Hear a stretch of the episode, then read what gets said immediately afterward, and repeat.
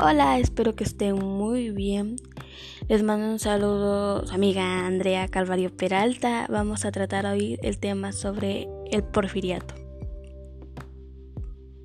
¿Quién fue Porfirio Díaz? Juan José de la Cruz Porfirio Díaz Mari, conocido como Porfirio Díaz Oaxaca Juárez, Oaxaca, 15 de septiembre de 1830, fue un militar mexicano que ejerció el cargo de presidente de México en siete ocasiones.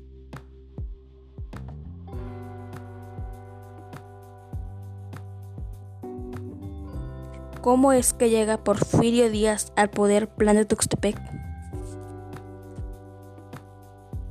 El plan de Tuxtepec fue una declaración que buscaba destituir al gobierno de Sebastián Lerdo de Tejada, anunciado el 10 de enero de 1876 y elaborador de Porfirio Díaz en el municipio de Villa Ojitlán, Tuxtepec.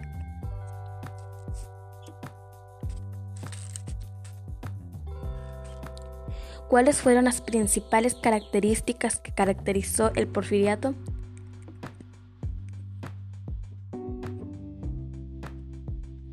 El porfiriato, que se caracterizó en lo económico por traer progreso material y capital extranjero a México, así como la intervención en el campo de la minería y la agricultura.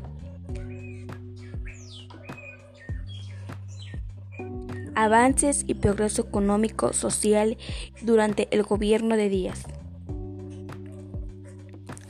Durante el porfiriato, las diferencias sociales se extremaron al económico y cultural, al ser pacificado en el país y cesar los combates en distintos sectores del territorio nacional, comenzaron a tener auge en varios ramos económicos.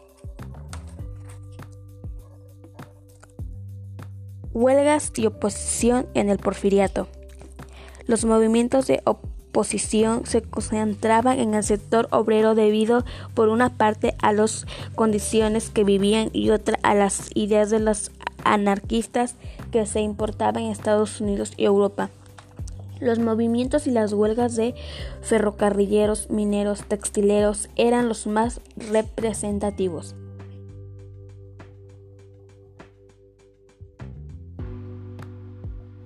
El fin del porfiriato. El fue el 25 de mayo de 1910. El fin del porfiriato llegó abrupta. Porfirio Díaz y su gobierno estaban embaucados que tenían el completo control y creían una reunaración general imposible.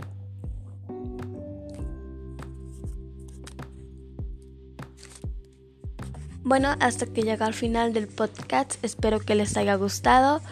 Muchas gracias.